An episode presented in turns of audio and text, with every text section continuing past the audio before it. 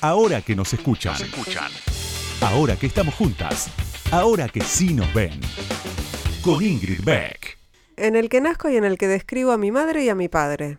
En el mismo año en que Wolfgang Amadeus Mozart escribió con cinco años su minueto para clavicordio, en el preciso año en que los británicos arrebataron la ciudad india de Pondicherry a los franceses, en el año exacto en que se publicó por primera vez la cancioncilla infantil Estrellita, ¿dónde estás? En ese mismo año, es decir, en 1761, mientras en la ciudad de París la gente en los salones contaba historias sobre bestias en castillos, hombres con barbas azules, bellezas que no se despertaban, gatos con botas, zapatitos de cristal, niños con un copete en el pelo, e hijas envueltas en piel de asno, y mientras en Londres la gente comentaba en los clubes la coronación del rey Jorge III y de la reina Carlota, a muchos kilómetros de toda esa actividad, en un pueblito de Alsacia, ante una partera rubicunda, dos doncellas locales y una madre aterrorizada, nació cierto bebé en exceso diminuto. Fue bautizado a toda prisa y la llamaron Anne-Marie Grossholz, aunque en realidad se referían a mí simplemente como Marie. Al principio no era mucho más grande que las manitas entrelazadas de mi madre y no confiaban en que sobreviviera mucho tiempo. Sin embargo, superé mi primera noche a pesar de tener todos los pronósticos en contra. Después, mi corazón siguió marcando el compás sin interrupciones durante el primer mes. Era una cosita tosuda del tamaño de un bolsillo. Mi madre me tuvo con 18 años, era una mujer pequeña, no llegaba al metro y medio, que estaba sola y marcada por el hecho de ser hija de un sacerdote.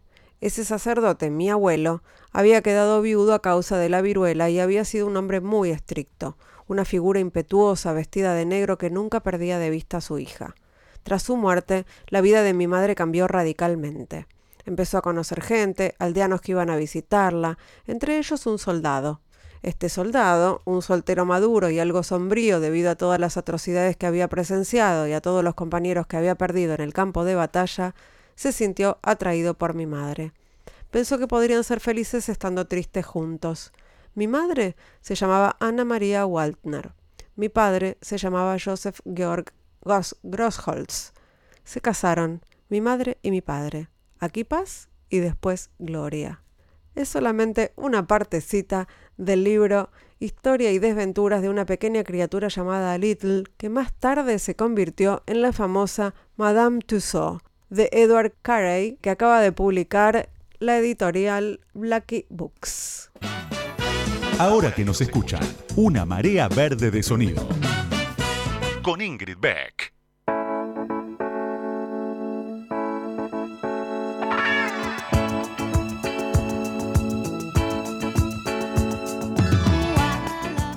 Buenas noches, buenas noches, bienvenidas, bienvenidos, bienvenides a este nuevo episodio de Ahora que nos escuchan. Hoy 24 de marzo, Día de la Memoria, eh, vamos a recordar, vamos a recordar, pero además de recordar a, quienes, a, quienes eh, desaparecieron en la dictadura, eh, vamos a recordar a quienes desaparecieron en los últimos años en la Argentina, que es un tema bastante poco abordado y que muy bien describe eh, la periodista Jimena Tordini en el libro Desaparecidos y Desaparecidas en la Argentina Contemporánea.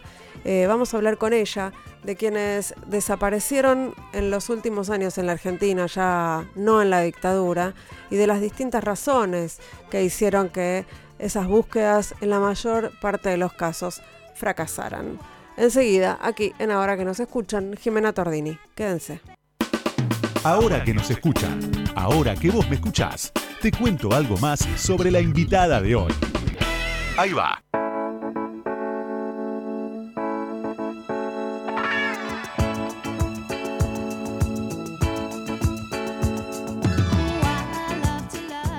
Buenas noches, buenas noches, bienvenidos, bienvenidas, bienvenides a este nuevo episodio de Ahora que nos escuchan en un 24 de marzo no es en un 24 de marzo, es en el 24 de marzo. Eh, eh, como les anuncié, estamos en compañía de Jimena Tordini, que nació el 30 de enero de 1977, es muy joven, es periodista, escritora y es investigadora. Estudió Ciencias de la Comunicación y Letras, Hoy es directora de comunicación del Centro de Estudios Legales y Sociales, del CELS, editora de la revista Crisis, en la que asegura que escribe sobre distintos asuntos sin dedicarse a ser especialista en ninguno. Conduce el programa Crisis en el aire en Nacional Rock. Durante 12 años fue parte de la gestión de FM La Tribu de su trabajo en un portal de noticias judiciales y policiales, allá en 2013, de Infojus, ese es el portal, nació su interés por abordar la compleja trama detrás de las desapariciones de personas y el rol del Estado.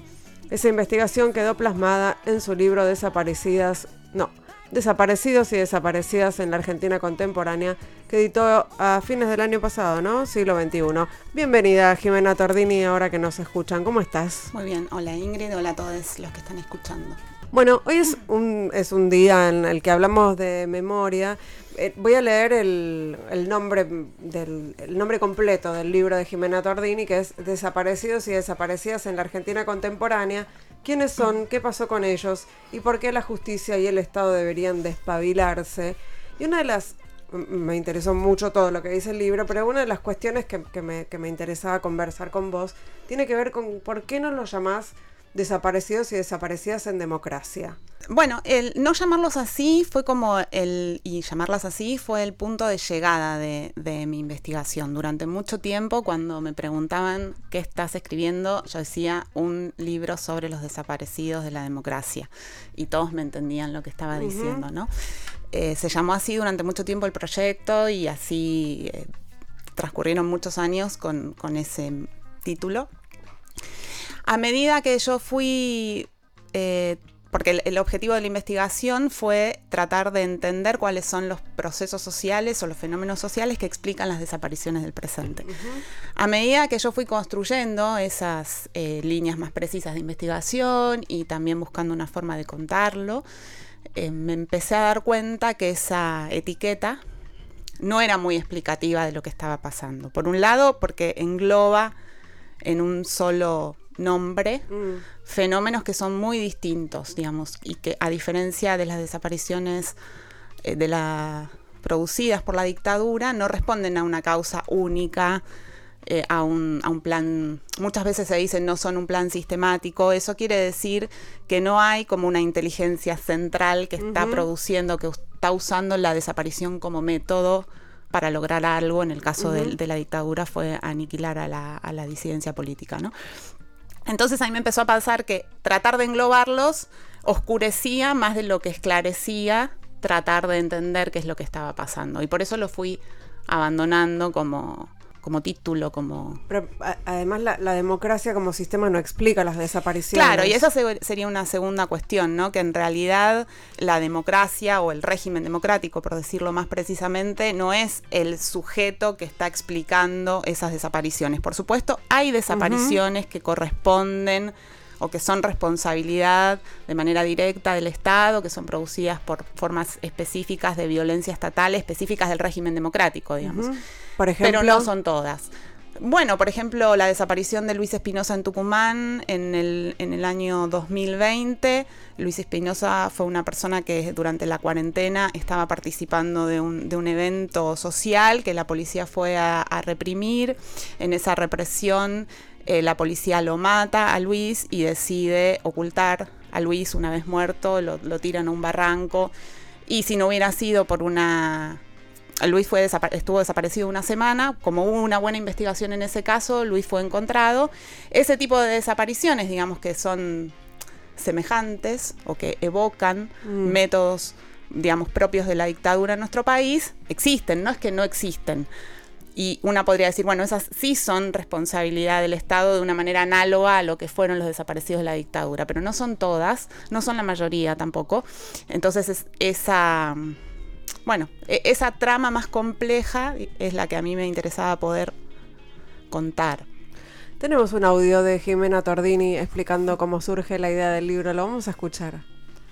Yo empecé a investigar esto en el 2013, 2014. Había relatos sociales circulando que explican estas desapariciones, que construyen una narrativa que trata de llenar la incertidumbre con algunas certezas sobre qué les pasó a esas personas. En algún momento había una narrativa muy fuerte que explicaba la desaparición de mujeres, sobre todo mujeres jóvenes, en la existencia de redes de trata de explotación sexual. Yo empecé a investigar eso en realidad y bueno, fui encontrando otros fenómenos y otras cosas, otros procesos sociales, otras tramas históricas que son distintas, que no son menos graves, sino que pertenecen a otro orden. Y así se empezó a complejizar un poco cómo pensar las desapariciones que estábamos viendo. Bueno, lo explicas muy bien. Eh, tu, libro, bueno, vos hablas acá de la, de la, de uno de los grandes, no sé, no sé si llamarlos mitos, pero una de las grandes cuestiones que tiene que ver con esta explicación social a las mujeres desaparecidas, ¿no? Que todas víctimas de trata, la tráfico blanca, hablas de todo eso en, en tu libro y dividís el libro también en, como no son capítulos, sino, no sé, grandes este, zonas. Grandes zonas. Una tiene que ver con las mujeres desaparecidas eh, y, esta, y esta cuestión de las redes de trata, porque efectivamente algunas fueron víctimas de redes de trata y muchas otras no. Eh, ¿Qué pasa con ese imaginario colectivo que necesita explicarlo todo por ahí? Hay algo que, que mm, creo que estaba en el, en el audio yo la palabra incertidumbre, ¿no? Creo que la desaparición siempre cuando se, cuando persiste, digamos, cuando se consolida como desaparición, eh, es una figura como muy particular, ¿no? Que, que, tiene características muy específicas y una de ellas es esta cuestión de la incertidumbre, ¿no? De no saber si la persona está viva o está muerta. Esa incertidumbre eh, como que, parece eh, ser muy, em, entra mucho en contradicción con la forma en la que nosotros vivimos, digamos, ¿no? y, con la forma en la que se producen los discursos sociales, en el sentido de que siempre hay que, se intente como una pulsión de encontrar un sentido y tratar de explicarlo, y, no, no, poder eh, sostener la inquietud. Claro, eso tiene que ver con poder seguir viviendo, digamos, de algún modo. Claro.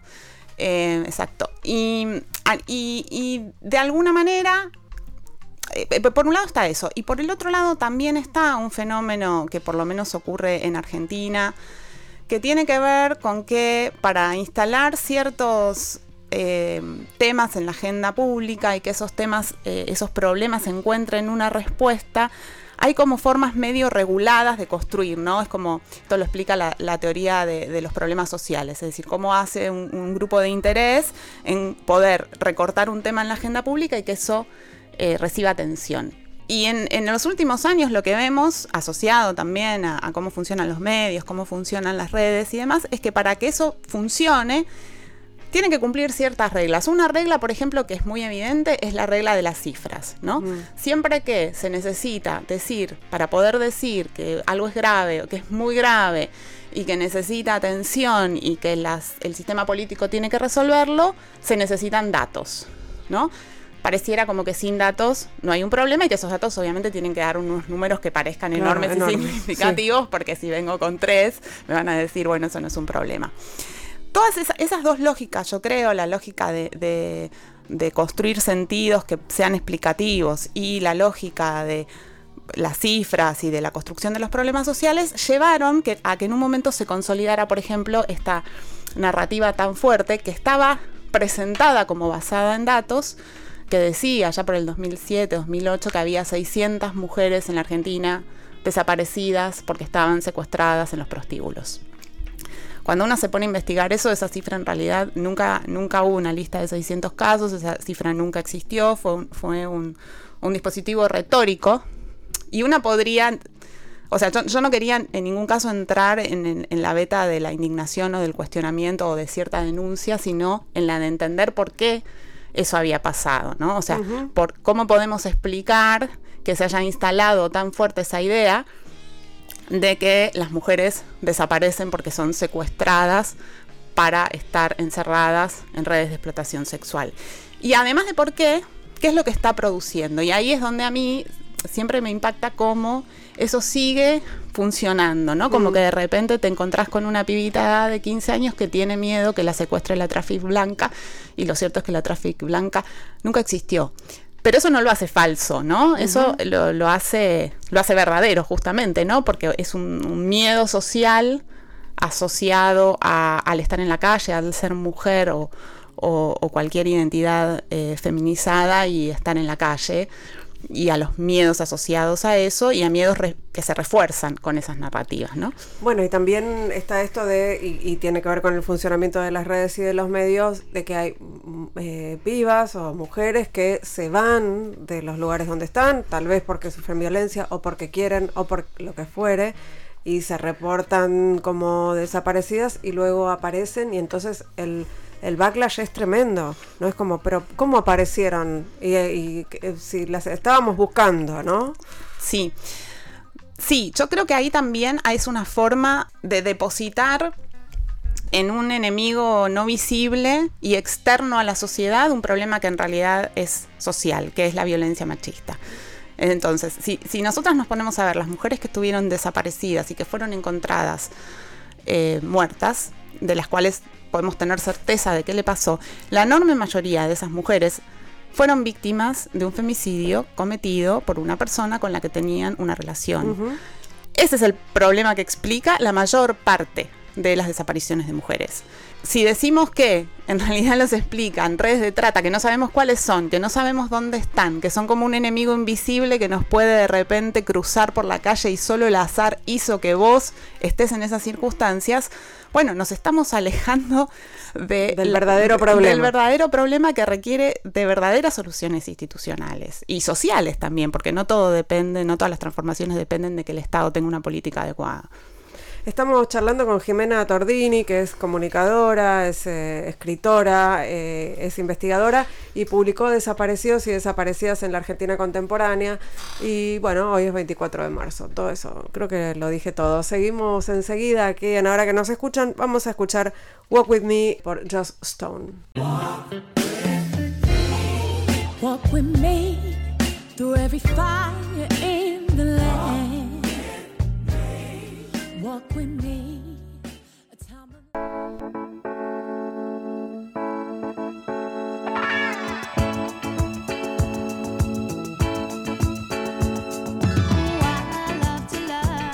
Segundo bloque de ahora que nos escuchan, estamos aquí charlando con la periodista Jimena Tordini, que escribió un libro sobre desaparecidos y desaparecidas en la Argentina contemporánea, que publicó siglo XXI y que dirige el área de comunicación en el CELS, en el Centro de Estudios Legales y Sociales, entre muchas otras actividades. Y estamos conversando sobre, sobre su libro. Tenemos un audio para escuchar que tiene que ver con cómo busca el Estado. spoiler, mal. ¿Cuándo el Estado se mueve para responder a una desaparición? En general, cuando esa desaparición logra ser convertida en un caso resonante. ¿Cuándo algo se convierte en un caso resonante? Cuando hay una movilización civil, social alrededor de ese caso, ya sea de la familia o de alguna organización política o de alguna organización de derechos humanos o alguna organización social o un colectivo que logra construir eso como un caso que está demandando atención, que está demandando una respuesta y que tiene la posibilidad muchas veces de contactar con algún trabajador o trabajadora de prensa que lo pueda cubrir. Si eso no ocurre, en general lo que vemos, que las instituciones estatales que deberían buscar a una persona no responden. Entonces yo podría darte como respuesta, tiene mucho que ver en la medida en que si la sociedad no se sensibiliza por estos casos, el Estado tiende a ser discriminador. Y eso está mal que sea así. Lo que venimos a plantear creo que es que el Estado tiene que responder por igual a todas las desapariciones, no reproducir una vez más en la búsqueda la desigualdad que existe en la sociedad. Eh, ¿Podemos hablar en todos los casos en mayor o menor medida de violencia institucional? Porque la omisión en la búsqueda también es violencia institucional de algún modo, o es too much. Podríamos, podríamos. Yo no, en general no uso mucho el concepto violencia institucional porque también me parece que entró en una zona en donde se lo usa para muchas, eh, para muchas cuestiones y a veces también me pasa esto de que pienso que es un, un poco impreciso y no termina explicando.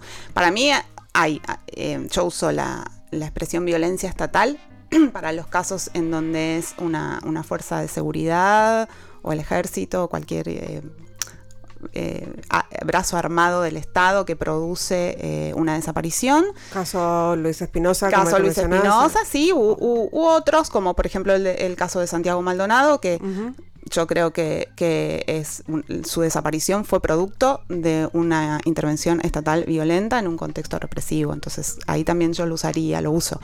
Eh, y, aquí el de Monty, ahí hay un claro, como también él, es una representa a un, a un grupo, ¿no? de, víctimas de violencia estatal. Tal cual. Eh, y después creo que hay formas eh, estatales de eh, dar respuesta a distintas cuestiones que están caracterizadas por la desidia, por la discriminación, por, por un sesgo de clase muy fuerte que opera en, en, en, cómo los funcionarios y las funcionarias se vinculan con las personas que van a demandar, que a veces incluyen formas de violencia institucional, pero no diría que, siempre usaría esa, esa categoría. Eh, estaba, pensaba en, el, en los casos de estos pibes como Ezequiel de Monti, por ejemplo, o Luciano Arruga. Ahí hay un también una, una, una trama para desandar, ¿no? De, se, son, se pueden comparar esos casos. Ahí hay discriminación, uso de abuso de la fuerza de seguridad. Sí, eh, yo creo que todos esos esos casos que, recordamos, ¿no? que, cuyos nombres son parte de la memoria social, eh, em, expresan muchos otros que no, que no recordamos, pero que son una, una constante de, de, sí, del comportamiento de las fuerzas de seguridad en el, en el régimen democrático, que no han sido, eh, que no han sido transformadas en un sentido democrático nunca del todo, ¿no? Es como que es cierto que bueno, si nosotros comparamos, volviendo a la cuestión de las cifras, las, las cifras de hechos de violencia estatal extrema, o sea, que producen la muerte o la desaparición de una persona en los últimos años son bastante menores a los que vivíamos a fines de los años 90, por ejemplo. Eso es así. Ahora, al mismo tiempo hay como un corazón de esa violencia estatal que persiste y que persiste con su forma discriminatoria, es decir, no nos afecta a todos por igual, no afecta a todos los pibes por igual, a todas las pibas por igual, eh, y no indigna de, todas formas por igual, eso es, muy evidente, ¿no? Como es el tratamiento cuando se puede decir de un pibe que era jugador de fútbol y cuando no se puede decir eso de un pibe porque en realidad era un pibe que había entrado a chorear a un supermercado. Entonces, eso, eso persiste, eso es una, una trama que, que, recorre muchas, muchas biografías, ¿no? Que están condicionadas por ese vínculo violento que el Estado establece con determinados sujetos. Eh, bueno, hablamos de violencia estatal, hablamos de cuando son eh, personas que son esto, asesinadas por las fuerzas y desaparecidas por las fuerzas de seguridad. Y después hablamos de estos casos en los que no se busca o se busca mal. Pensaba en el caso de, Arruga, que además reúne todos los requisitos, porque Luciano Arruga no estaba desaparecido, o sea, estaba. Quiero decir, su cuerpo eh, existía en un lugar, pero estaba como NN. Eh, y esto es porque a nadie no, lo buscaban como correspondía no, está eso, digo, más allá de la omisión o la desidia, ¿hay, hay criterios de, búsqueda que están mal? Yo creo que es peor que eso, que, que es que en realidad lo que nosotros vemos es que Argentina no tiene, eh, digo nosotros porque estos estas no son eh, conclusiones que yo he sacado sola, digamos, hay un montón de, compañeras, compañeros que investigan estas cuestiones y que incluso trabajan para solucionarlas en algunos ámbitos fuera del Estado.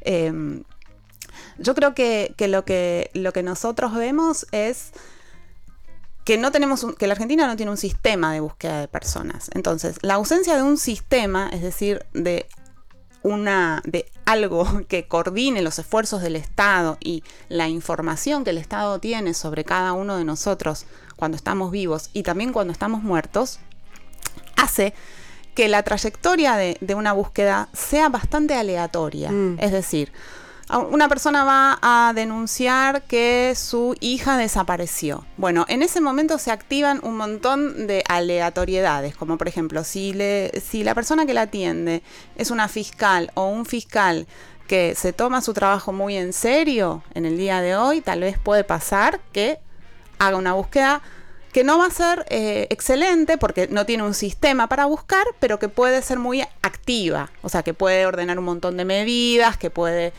analizar el resultado de esas medidas y que puede conducir a encontrarla.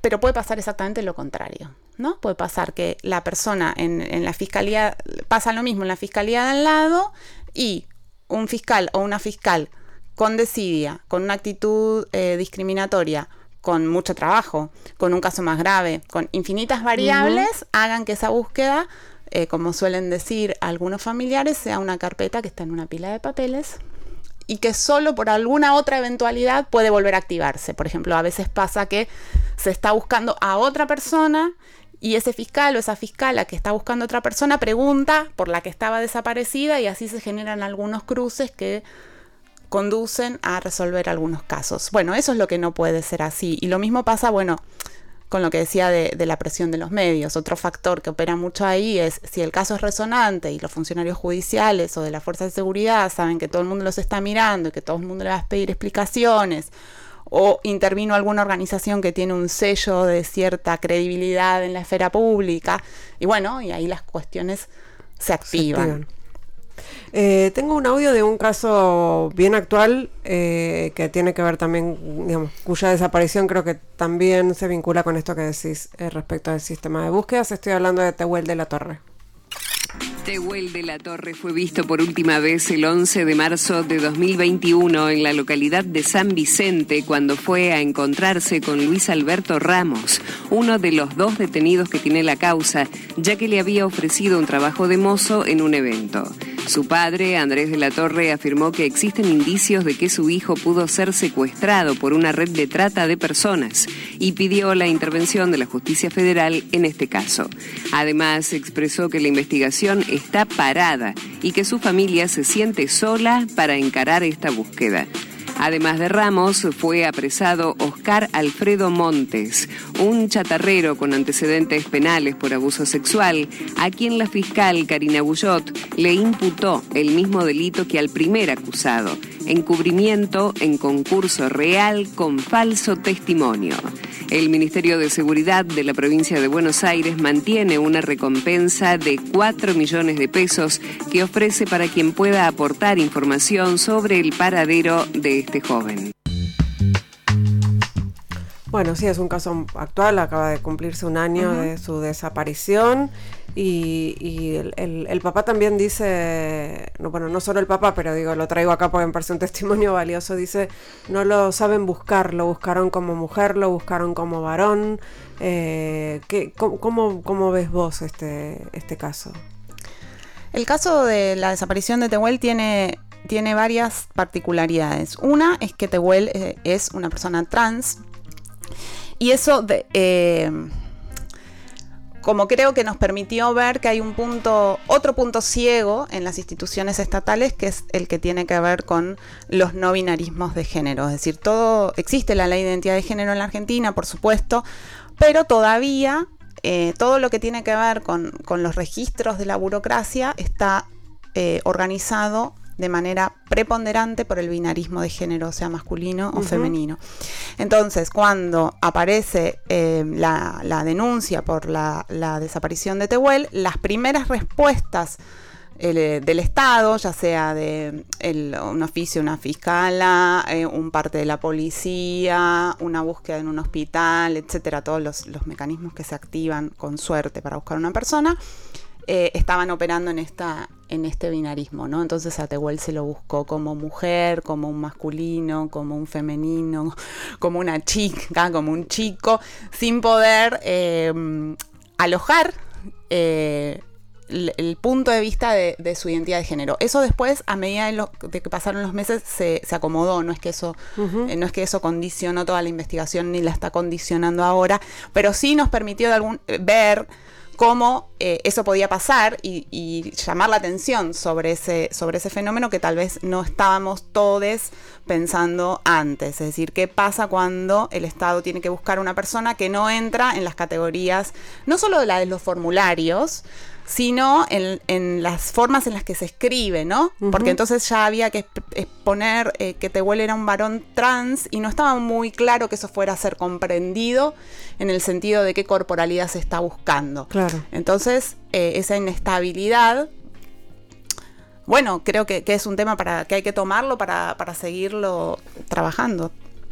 Y, eh, y, la responsabilidad de que Tehuel no aparezca es del Estado hoy. Bueno, no lo sabemos. Esa es, es, una cuestión que, tiene que ver con la figura de la desaparición, ¿no? Mm. Eh, si nosotros no sabemos qué le pasó a la persona, qué, le pasó a la persona en el sentido de qué le pasó exactamente, cómo fue su, su, trayectoria desde la última vez que la vimos hasta que la encontramos. Mm. Es muy difícil saber de quién es, de quién es la responsabilidad porque pueden haber pasado muchas cosas que no sabemos que mm. tienen que ver con la responsabilidad. Yo creo que la, hipótesis más fuerte de la investigación es que la desaparición de Tehuel eh, es producto de la violencia social, es decir, es producto de un hecho vinculado con, una, con una situación de género, atravesado por cuestiones relacionadas con eso. Ahora, lo cierto es que eso no está descripto es una hipótesis. Entonces, hasta que no lo encontremos a Tehuel, no vamos a saber qué le pasó. Tampoco vamos a saber de quién es la responsabilidad y tampoco vamos a saber cómo se explica su desaparición.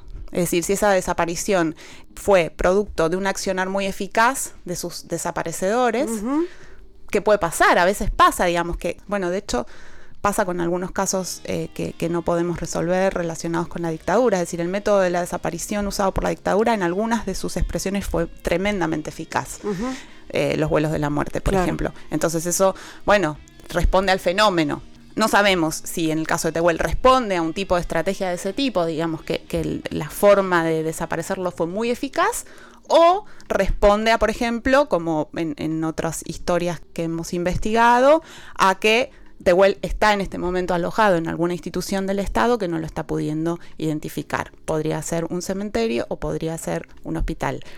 Eh, no lo sabemos y, por lo tanto no podemos atribuir esa responsabilidad. Estamos hablando con Jimena Tordini, estamos hablando sobre desaparecidos y desaparecidas en los últimos años en la Argentina y vamos a escuchar eh, un tema, vamos a escuchar Little Talks por Julia Shear. Julia Shear será, no la conozco, vamos a escuchar, nos vamos a Hoy nos vamos a empapar de su música y enseguida seguimos charlando. Ya volvemos.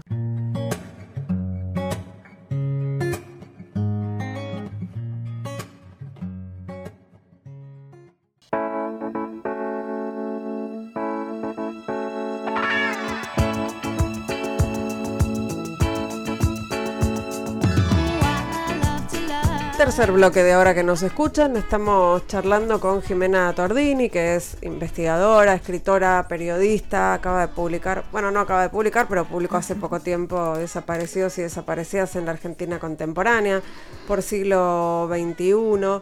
Y pensaba, Jimena, en la, la función de las familias en estas búsquedas, ¿no? De distintos miembros de los grupos familiares y cómo se vuelve se vuelven un, absolutamente fundamentales en, en las búsquedas, ¿no? Como que sin ellos o ellas no, no habría resultados, en algunos casos no hay, pero en otros no habrían encontrado a sus, a sus familiares. Sí, eso es así. Eh, yo siempre trato de, plantear que eso es, em, es algo muy característico de la Argentina, ¿no? Siempre se se, resalta, eh, bueno, la, organización de, las, de las familias desde, bueno, estamos hoy 24 de marzo, ¿no? Desde aquel momento donde también fue muy, muy claro. Creo que eso es como una fuerza muy, muy potente y al mismo tiempo yo creo que es un límite también, ¿no? Eh, porque muchas veces eso funciona... Eh, no por responsabilidad de las familias, por supuesto, eso funciona como una especie de, como sociedad descargamos en los familiares de las víctimas eh, muchas de esas reivindicaciones, ¿no? Eh, como, como que un poquito nos regodeamos en, el valor de las madres, mm. en toda esa retórica, ¿no? La lucha incansable, en un montón de, cuestiones em, cargadas muy positivamente que le ponemos a esa lucha. Y me parece ahí que pasan dos cosas. Por un lado, que en realidad lo que le pasa a esas familias es terrible eh, y no creo que ninguna lucha sea incansable y creo que atraviesan momentos que no querían atravesar. Y por otro lado, eh, como que deposita en los lazos biológicos eh, las transformaciones, ¿no? O sea, y, me parece que, estaría bueno, por ejemplo, estábamos hablando antes del caso Tehuel. En el caso Tehuel hay un montón de activismo que no es familiar, que, que, está buscando a Tehuel por, por, por su identidad de género y que lo están buscando comunidades que no son su familia biológica, digamos, que son otro tipo de afectividades. Y me parece que ahí hay un ejemplo muy fuerte para prestar atención a que en realidad depositar la preocupación por los desaparecidos en los familiares, por ahí es un obstáculo para resolver ese problema, digamos, en la medida en que los otros, les otros, no nos sintamos como interpelados a reclamar eh, es muy difícil que se resuelva, ¿no? Em, porque además eh, los familiares, las familiares atraviesan situaciones eh, de mucho dolor. Pedirles como sociedad que deban ser ellos los que tengan que, ocuparse, los que tengan que construir el tema, los que tengan que poner su cuerpo, los que tengan que vivir su duelo públicamente, que es algo muy fuerte también, ¿no? Como, como que se el sistema fuerza a todas esas personas a exhibir su dolor para que se pueda generar alguna transformación. Bueno, eso me parece problemático. Bueno, tenemos justamente sobre eso un audio de Sergio Maldonado, el hermano de, Santiago, que fue una de estas personas que, hizo su duelo públicamente, ¿no? hace 75 días tenía otra vida y ahora es diferente. Ahora es 100% buscarlo a Santiago. Nuestra vida familiar y la de los amigos porque también ellos están involucrados y dejaron de hacer sus cosas para acompañarnos a nosotros. Entonces es grande el círculo. Y la gente también en la calle, los que nos acompañan, que van a las marchas, que nos mandan mensajes, abrazos. Esa gente también le cambió la vida. La cantidad de gente que vino, me abrazó, hombre llorando, porque por ahí estamos acostumbrados a que el hombre no llora. Yo me la paso llorando últimamente. Transmitirme afecto. Y se juntaron muchas firmas. Todas esas cosas son lo que yo me quedo. Era, Sergio Maldonado, también me, hace acordar al testimonio de, Pedro Penacci, el hermano de Florencia Penacci en, tu libro, ¿no? Eso, bueno, te les cambia la vida, lo que vos decís, les cambia la vida de un día para el otro, tienen que convivir con esa incertidumbre y además los que no pasamos y quienes no pasamos por esa situación nos preguntamos cómo pueden seguir viviendo, ¿no? Con, esa incertidumbre, con esa desaparición, con esa, ese no ese no, no estar de, del, de la, de la, del familiar, ¿no?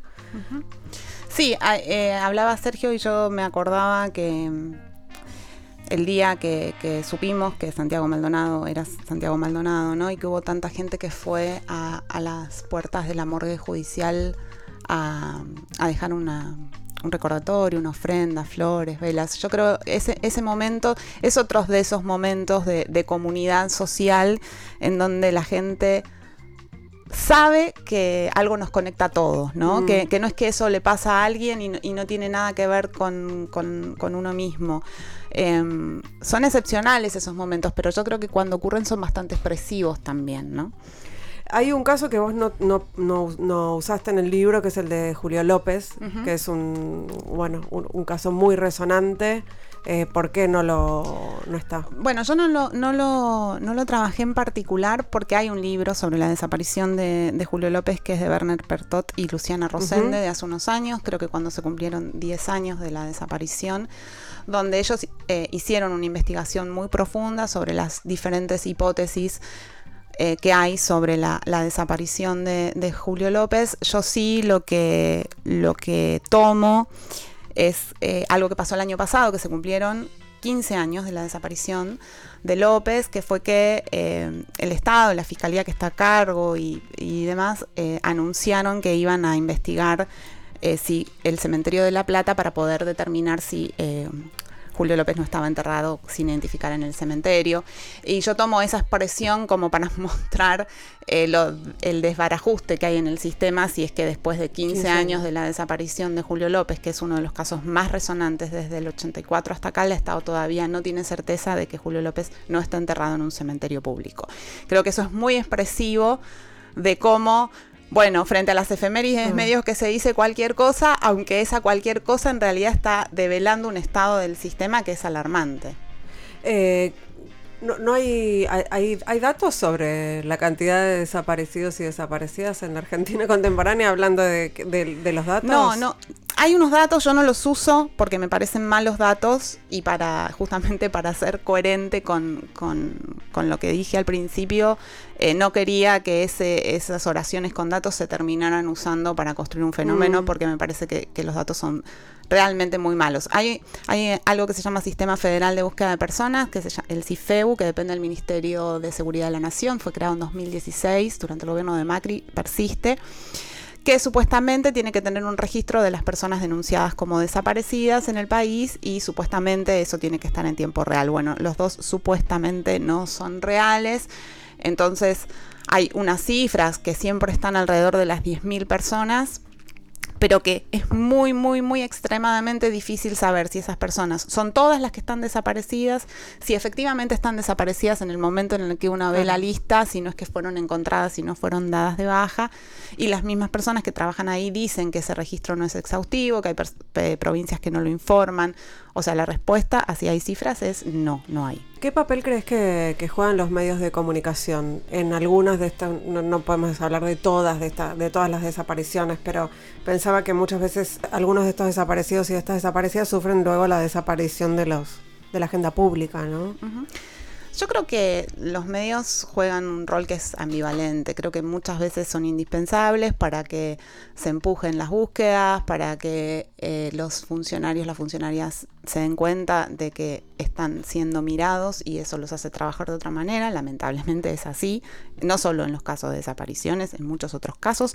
A veces eso no es necesariamente bueno porque muchas veces esa presión hace que los, casos se resuelvan así nomás para mostrar algún resultado y poder sacarlo de la agenda pública y después de muchos años nos vamos a enterar que en realidad la persona señalada como culpable no lo era o que mm. las cosas fueron de otra forma. No es necesariamente positivo, pero bueno, funciona. Y yo creo que a mí no me gusta mucho lo de criticar a los medios y sus lógicas así porque sí, pero yo sí creo que hay una lógica de espectacularización que viene de, hace mucho tiempo, digamos, porque es como una lógica del periodismo policial, incluso del, anterior a la televisión, ¿no?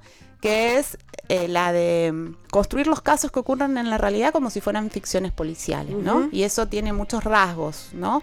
Como el rasgo de, ir eh, eh, leyendo cada pista, como si en cada pista estuviera la clave de algo. Entonces vemos esas coberturas súper sensacionalistas en donde de repente encontraron el teléfono de una persona que está desaparecida y vemos la foto del teléfono y lo que hay adentro del teléfono y los chats de esas personas, aunque totalmente son, ah, sean totalmente irrelevantes para la mm. investigación y ninguno de nosotros necesite saber. Me, me viene a la cabeza el caso Pomar todo el tiempo, ¿no? Claro, por ejemplo, ¿no? Donde ahí se metió, como que se metió en un microscopio a la familia para sacarle el jugo lo más que se pudiera y nada de lo que había sido, nada de su intimidad explicaba la desaparición, ¿no?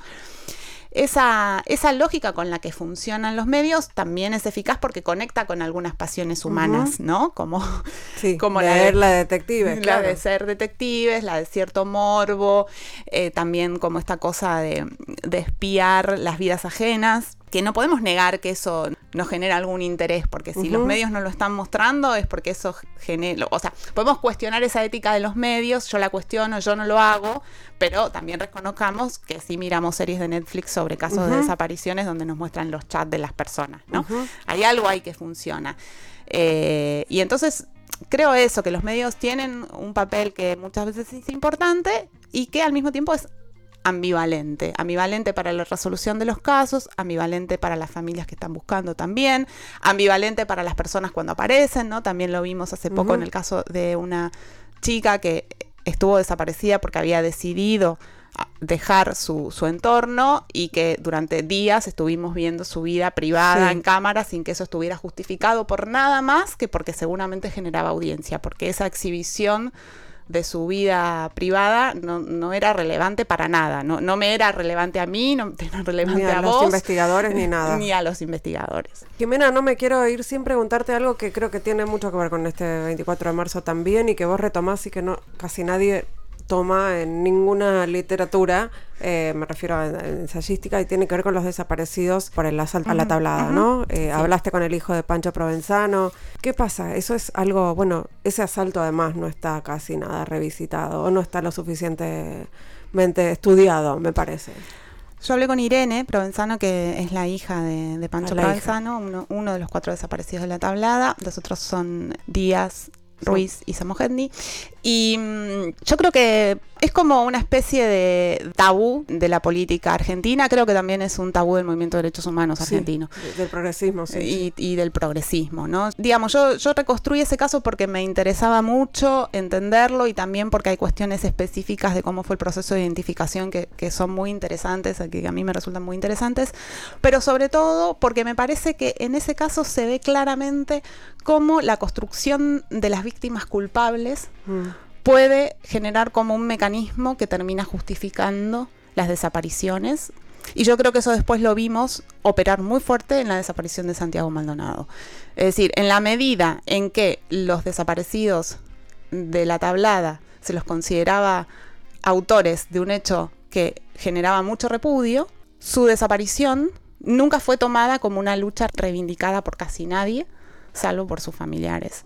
Y con mucha dificultad. O sea, tampoco lograron esos familiares construir una, una, voz en el espacio público a la que se le presta atención. Y yo creo que eso está, está muy asociado a esa figura de la víctima culpable que creo que hay que deconstruirla por completo digamos, ¿no? Y que hay que como romper esa ligazón. Uno puede decir, bueno, esa persona hizo algo que no me simpatiza, que no me interpela, que me parece condenable, punto la desaparición tiene que dilucidarse y explicarse sus responsabilidades y de ningún modo puede naturalizarse o normalizarse o, funcionar como un discurso desresponsabilizador del Estado o de quienes hayan intervenido. Gracias Jimena Tordini por este rato, la verdad, muy interesante todo lo que hablamos. Te gracias, agradezco mucho. Gracias Ingrid por leer el libro, sobre todo, y, y gracias por estar escuchando a quienes están ahí. Nos vamos escuchando justamente Héroes Anónimos, Isabel de Sebastián, temazo. En la operación técnica estuvo Lucas Rodríguez Perea, en la musicalización Sergio Ciriliano, en las redes Melanie Berardi y en la producción Mariana Boca. Hasta el próximo miércoles a la medianoche acá en Radio Con Vos o jueves a la madrugada, como quieran.